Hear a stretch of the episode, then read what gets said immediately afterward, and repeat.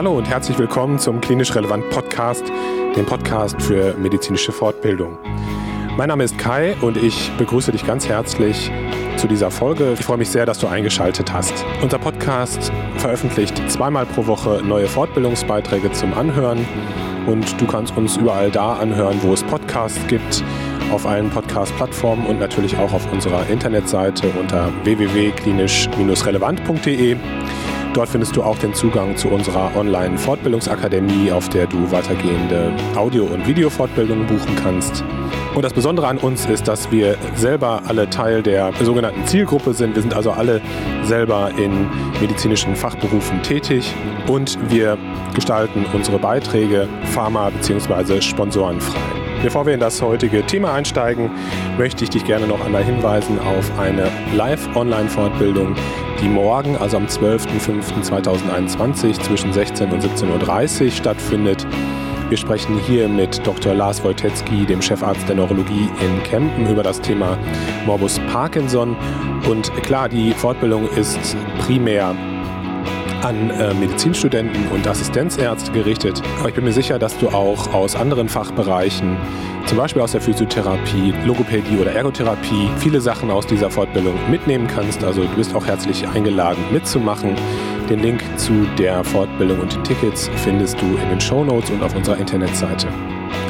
Heute hörst du mal wieder einen Beitrag aus dem Bereich der Physiotherapie gestaltet von Professor Christian Grüneberg von der Hochschule für Gesundheit in Bochum. Und Christian hat heute einen Gesprächspartner, nämlich den Physiotherapeuten Fabian Moll, der mit Christian über das Thema roboterassistiertes G-Training bzw. Exoskelette spricht. Also sicherlich ein spannendes, zukunftsweisendes Thema. Und Fabian hat diesbezüglich viel Erfahrung sammeln können in der Arbeit mit äh, jungen Patienten mit infantiler Zerebralparese. Ich wünsche dir ganz viel Spaß beim Zuhören und viele Erkenntnisse für deine berufliche Tätigkeit.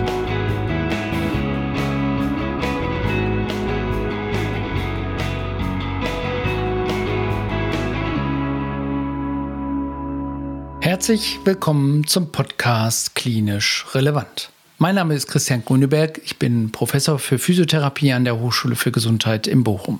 Ich begleite euch durch unterschiedliche Sessions des Podcasts klinisch relevant zu Themen der Bewegungs- und Funktionsfähigkeit.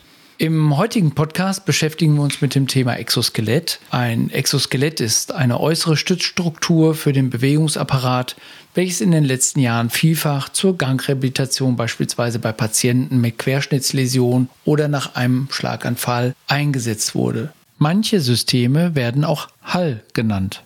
HAL steht für Hybrid Assistive Limb. Man kann sich dies wie einen tragbaren Roboteranzug vorstellen, der die willentliche Steuerung von beispielsweise der Knie- und Hüftgelenksbewegung unterstützt. Das HAL-Exoskelett erkennt die bioelektrischen Signale, die durch die Muskelaktivität des Patienten und oder beispielsweise Kraftdrucksignale, die durch die Gewichtsverlagerung des Patienten verursacht werden, erzeugt werden.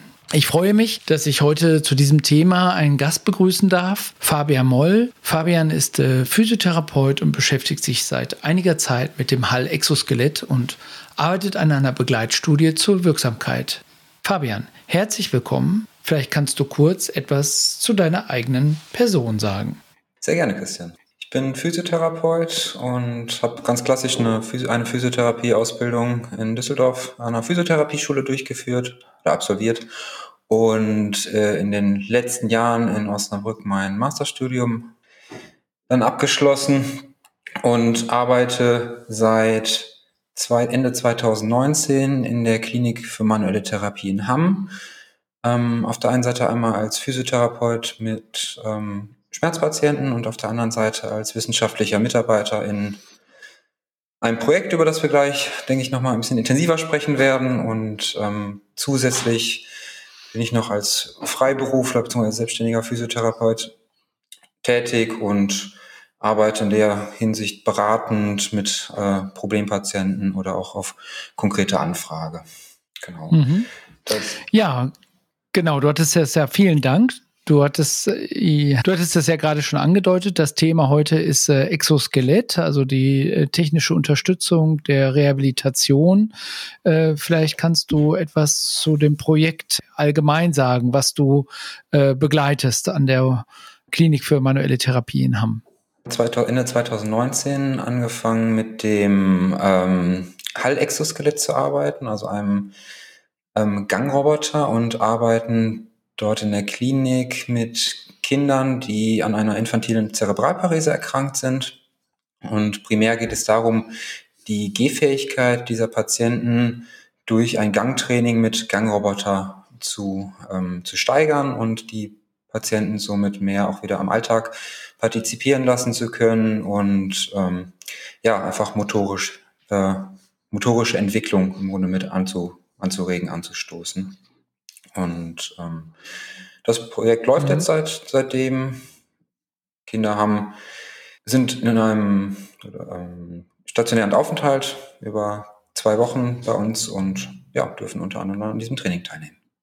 Ja, prima, interessant. Ich kenne das, äh, diese Exoskelette noch damals, so vor 10 Jahren, 15 Jahren, ist im Bereich Lokomate, also eine sehr technisch äh, versierte, sehr große Maschine, äh, wo die Patientinnen und Patienten dort dann eben halt intensives Lauftraining durchführen. Arbeitest du an vergleichbaren äh, Apparaten oder sieht das heutzutage schon etwas moderner aus? Also der Lokomat wird auch noch eingesetzt. Ähm, das ähm, Exoskelett, mit dem wir arbeiten, ist ein bisschen anders, beziehungsweise, ja, wenn man so sagen möchte, erweitert ähm, ähm, technisiert. Und zwar ähm, die das, was man so aus der aus der Rehabilitation kennt, ähm, auch im Neuromus also im muskuloskeletalen Bereich, ist eine, ein passives Durchbewegen vom Patienten und so arbeitet der Lokomat auch. Das heißt, es wird ein Gangprogramm eingestellt und der Patient wird im Grunde durch den, durch den Gangroboter bewegt. Ähm, das, was wir halt im Haus mit dem Exoskelett machen können, ist, dass EMG-Hautelektroden geklebt werden und die EMG-Signale dann an das Exoskelett ähm, weitergegeben werden. Also wir haben im Grunde die Elektroden auf den, auf den Beinmuskeln kleben und die Aktivierung geht an das Exoskelett und das wird dann in einen Gangmuster beziehungsweise in die, in die Unterstützung durch Elektromotoren ähm, umgesetzt. Und ähm, dadurch haben wir kein passives Bewegen in dem Sinne von außen, sondern der Patient initiiert die Bewegung oder initiiert seine eigene Unterstützung im Grunde, sodass dann das Exoskelett die Bewegung aufnehmen und verstärken kann. Das ist in der Hinsicht ein mhm. extremer Vorteil, weil die, der Patient so selber eine Bewegung ansteuern kann und es zu keinem zeitlichen Verzug oder zu keiner zeitlichen Lücke zwischen dem, was der Patient machen kann und dem, was dann an Unterstützung stattfindet. Hm, jetzt weiß ich von dem Lokomaten her früher, da sind ja insbesondere die Studien bei Querschnittspatienten äh, eingesetzt worden, dann auch später im Bereich der äh, Schlaganfallversorgung auch. Und ähm, ist das auch das Klientel, mit dem ihr arbeitet in der Klinik? Ähm, also wir haben in der ähm, Klinik eine kleine Kinderstation und ähm, arbeiten hauptsächlich mit Patienten mit infantiler Zerebralparese, also Kinder, die vor, ähm, während oder nach der Schwangerschaft einen, meistens einen Sauerstoffmangel hatten und aufgrund dessen eine ähm, Hirnschädigung. Und diese Kinder haben alle eine Bandbreite von äh, motorischen Einschränkungen. Das äh, klinische Hauptsymptom ist ähm, im Normalfall eine, eine Spastik, eine spastische Lähmung, die dann entsprechend ähm, die Fortbewegung deutlich einschränkt. Und ähm, ja, genau, das ist so das Patientenklientel, mit dem wir arbeiten. Mhm. In der mhm. Studie jetzt hauptsächlich mit minderjährigen Patienten, also mit Kindern, ähm, also mit Kindern. Ähm, wir sehen einfach, die Studienlage zeigt einfach, dass ähm, es ab einem gewissen Punkt bei diesem Patientenklientel zu einem äh, motorischen Entwicklungsplateau kommt und ähm, es scheint so zu sein, dass natürlich dann entsprechend eine frühe Förderung natürlich auch ein viel besseres oder was heißt viel besseres, ein viel ähm, größeres ähm, motorisches Entwicklungspotenzial mit sich bringt. Mhm. Welche Patienten äh, profitieren jetzt äh, besonders quasi von eurer Therapie, beziehungsweise gibt es auch Indikationen oder Kontraindikationen, welche Kinder jetzt nicht an der Gangtherapie mit dem Hallsystem dran teilnehmen können?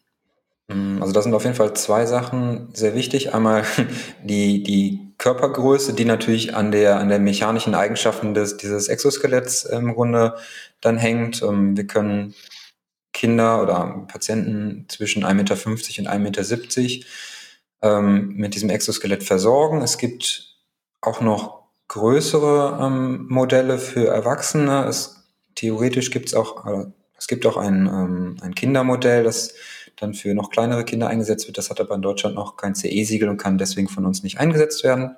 Neben diesen rein mechanischen Faktoren stellt sich natürlich immer die Frage, gerade im im medizinischen, aber auch im vor allem im neurologischen Bereich der Diagnosestellung in dem Sinne, wo liegen eigentlich die, die neurologischen Symptome, Auffälligkeiten, die körperlichen Einschränkungen des Patienten und wo findet eigentlich die Versorgung statt? Also wir haben ja jetzt natürlich hier einen Gangroboter, der hauptsächlich für die Beine oder für, für die unteren Extremitäten im Grunde einzusetzen ist und wenn jetzt ein Patient zum Beispiel eine deutliche Einschränkung in seiner Sehfähigkeit hat, dann können wir natürlich das Gangbild über die Beine versuchen zu beeinflussen und da auch entsprechend zu trainieren, aber werden natürlich das, das, das, das, das Sehen nicht verändern und deswegen ist da dann ab einem gewissen Punkt eine gewisse Grenze, dass man sagen muss, okay, wir können halt so weit versorgen, aber natürlich ein neurologischer Patient ist im Normalfall sehr komplexe äh, muss sehr multimodal und komplex behandelt werden, ähm, kann es sein, dass ein Problem mit den Augen deutlich dominanter ist, sodass der Patient von dem Exoskelettraining selber gar nicht so viel profitiert.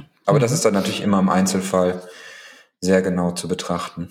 Jetzt ist ja quasi die Gehfähigkeit ja auch ein Element. Ähm, das ist ja jetzt für Patientinnen und Patienten, die noch nicht gehfähig sind, ja auch geeignet. Aber so an Grundvoraussetzungen der Motorik gibt es da irgendwelche Patienten, wo ihr das jetzt außer der Visus jetzt auch schlecht einsetzen könnt?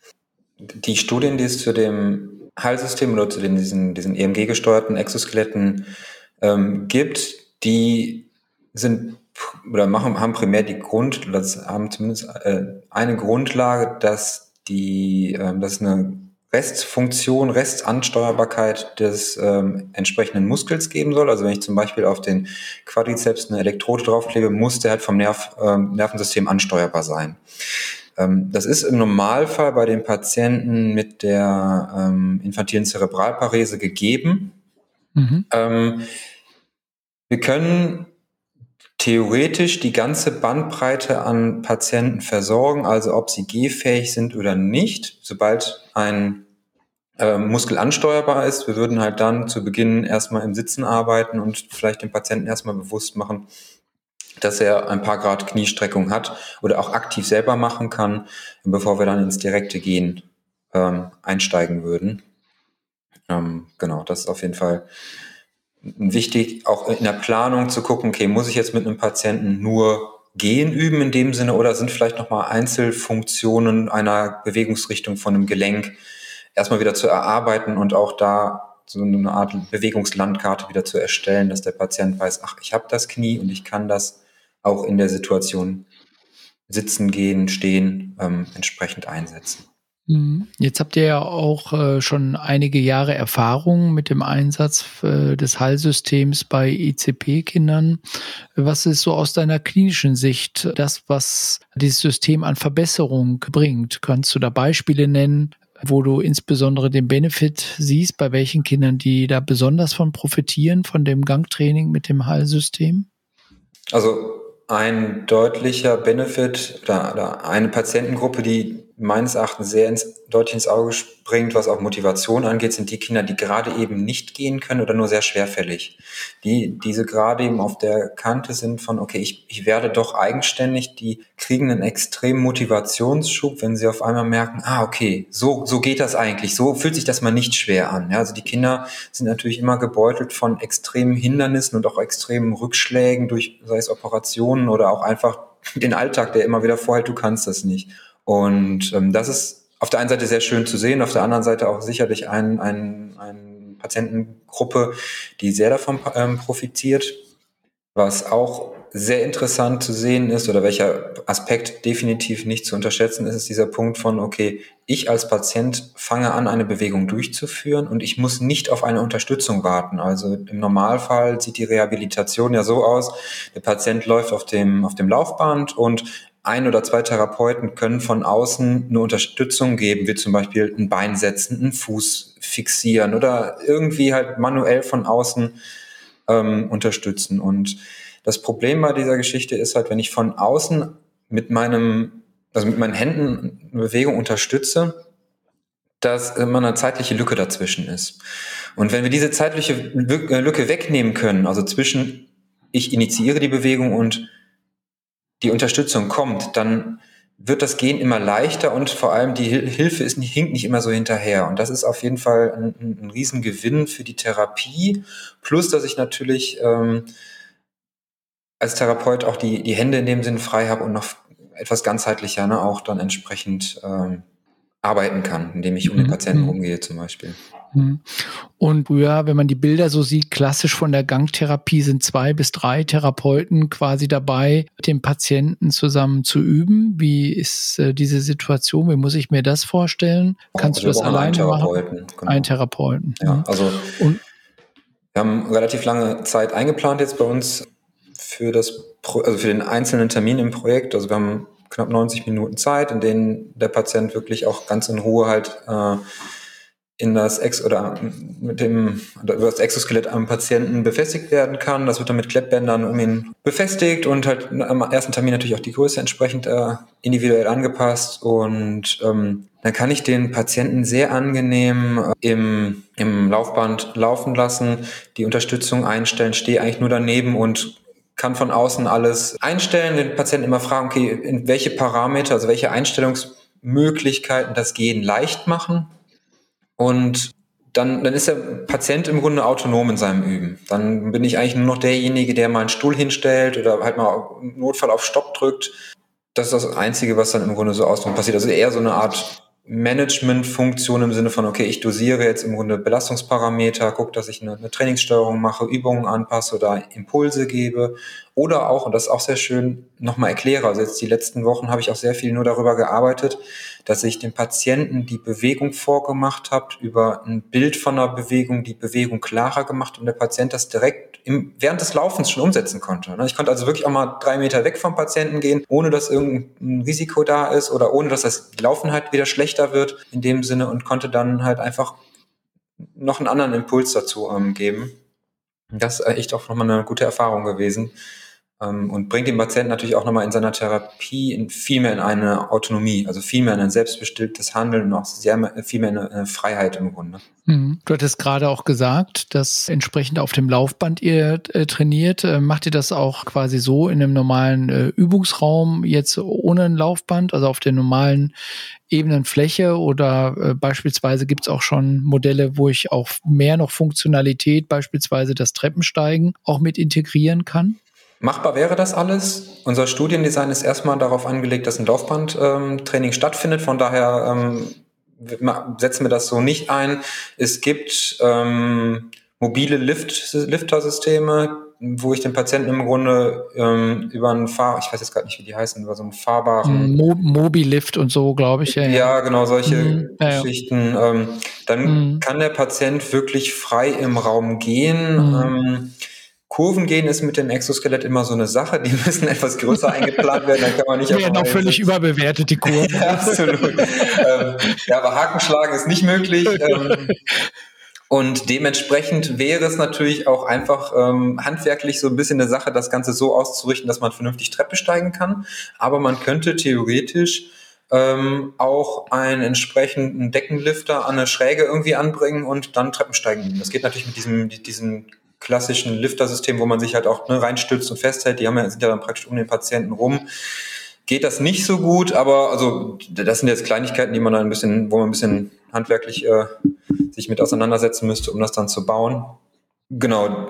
Wir sind natürlich dadurch, dass das so ein Rigid Exoskelett ist, also so ein, so ein, so ein wirklich festes, stabiles ähm, Metallsystem oder, oder äh, Plastik-Metall-Mischung im mhm. Grunde, ähm, sind wir, was die Bewegungs Freiheit, äh, die Freiheitsgrade angeht in der Bewegung natürlich doch schon etwas limitiert. Also wir können halt wirklich nur auf primär Sagittalebene arbeiten. Wir können zwar ein paar Schrauben zu modellieren der Hüftrotation entsprechend ähm, freier machen oder, oder nicht. Aber im Großen und Ganzen findet das entsprechend nur auf der Sagittalebene äh, statt, das Bewegen. Und ähm, ja, das ist natürlich für die Alltagsfähigkeit ist da dann natürlich so eine gewisse Grenze, wenn es halt um, um, um komplexere dreidimensionale Bewegungen mhm. geht. Mhm.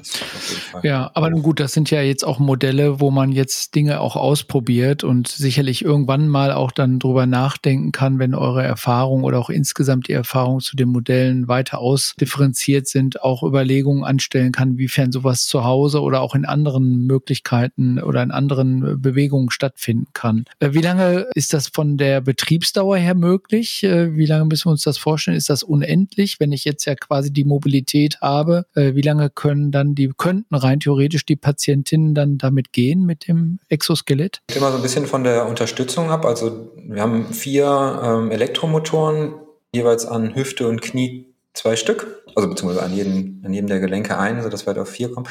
Und je nachdem, wie stark ich die Unterstützung einstellen muss und wie viel Wiederholung der Patient auch macht, ähm, ist natürlich dann entsprechend die, die, der Akku etwas, oder die Lebenszeit des Akkus ein bisschen kürzer, aber über den Daumen können wir eine halbe Stunde laufen.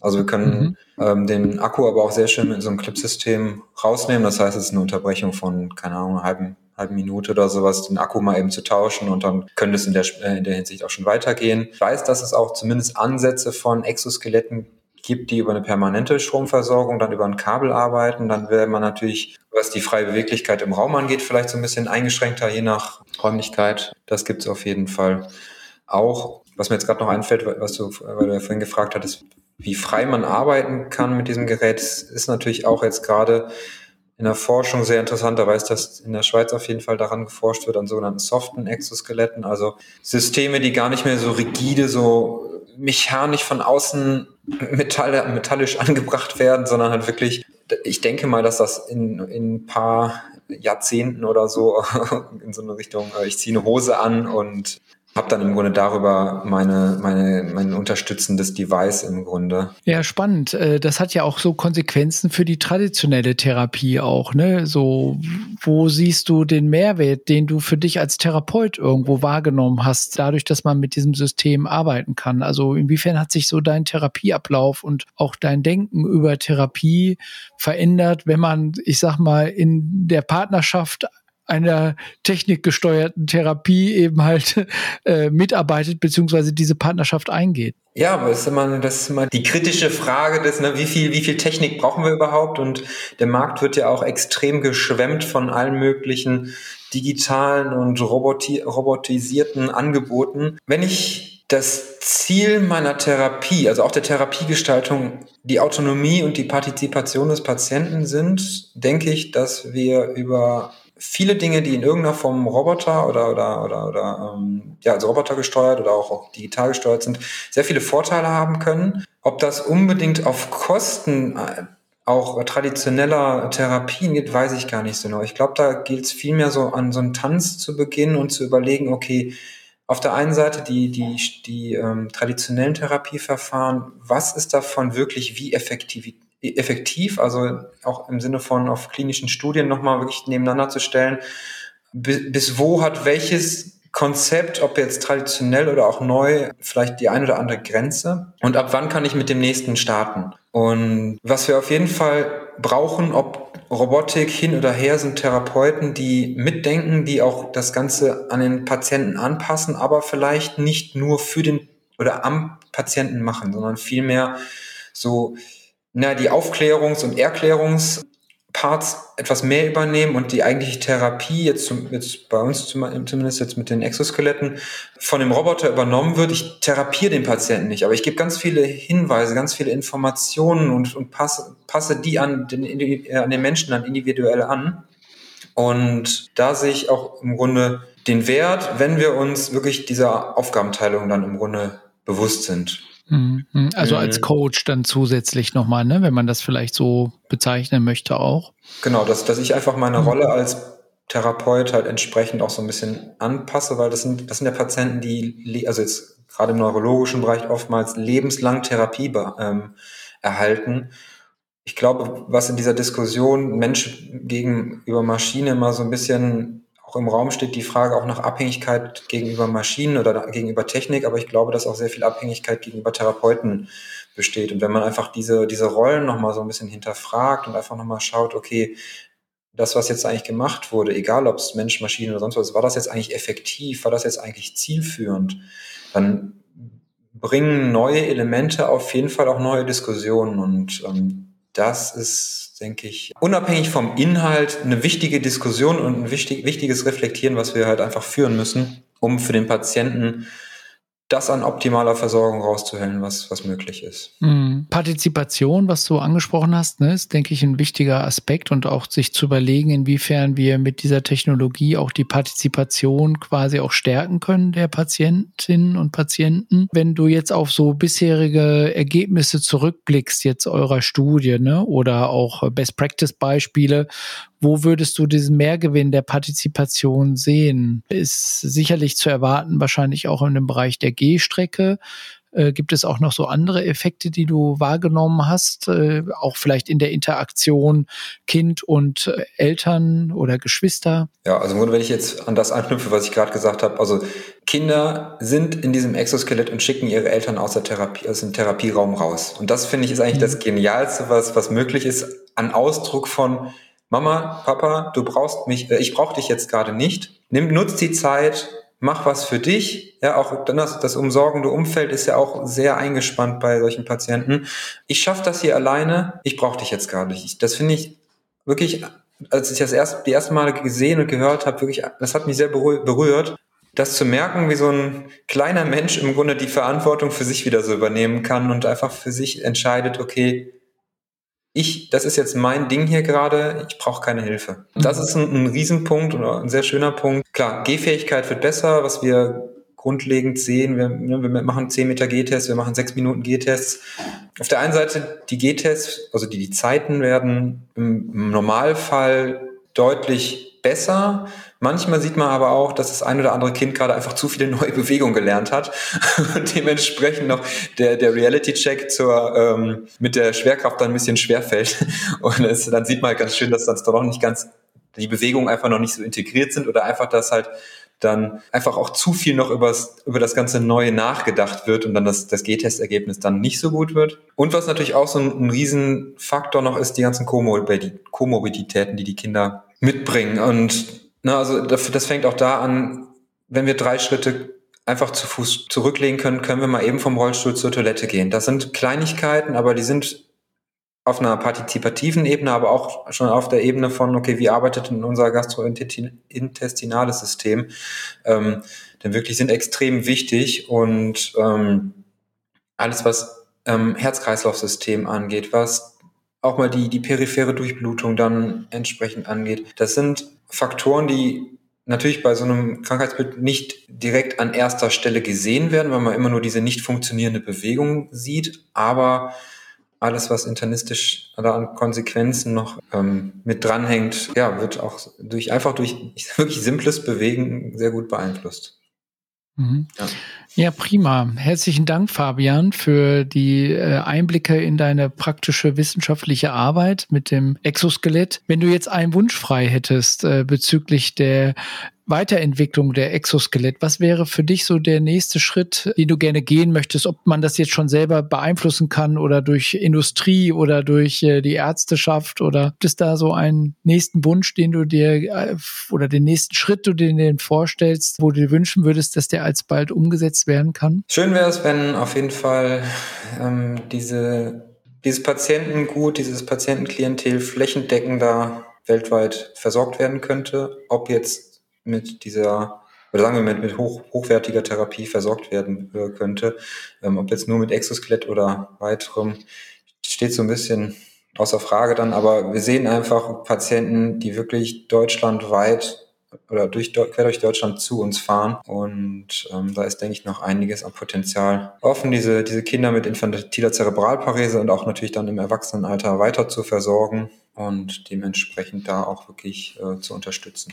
Ja, ich denke, das ist ein äh, tolles Ziel und ich würde ich mir auch wünschen, dass wir wirklich flächendeckend, wenn die Effektivität auch weiter sich auch zeigt und diesbezüglich hier äh, große Schritte für den Bereich der Partizipation hat, dass man es äh, flächendeckend in Deutschland und natürlich auch, wie du sagtest, weltweit einsetzen kann. Herzlichen Dank, Fabian, für das wirklich sehr interessante und ja, inspirierende Gespräch auch mit der neuen Technologie. Und ja, wir hoffen mal alsbald wieder auch was von dir zu hören in dem Podcast klinisch relevant mit dem Schwer Schwerpunkt Physiotherapie. Ja, bedanken uns ganz, ganz herzlich für das äh, angenehme Gespräch und weiterhin viel Erfolg bei euren Testungen und auch der gemeinsamen Therapie mit den Kindern. Sehr gerne, Christian.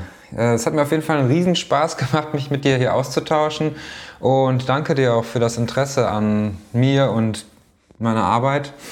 Ich würde sagen, wir packen ein paar Infos zum Hall und zur Klinik in die Show Notes. Es gibt auch bei YouTube auf dem äh, YouTube-Kanal der Klinik für manuelle Therapie ein paar schöne Videos, die in dem letzten Jahr zum Exoskelett entstanden sind. Und ja, wir können es gerne zum einen oder anderen Thema gerne nochmal hier sprechen.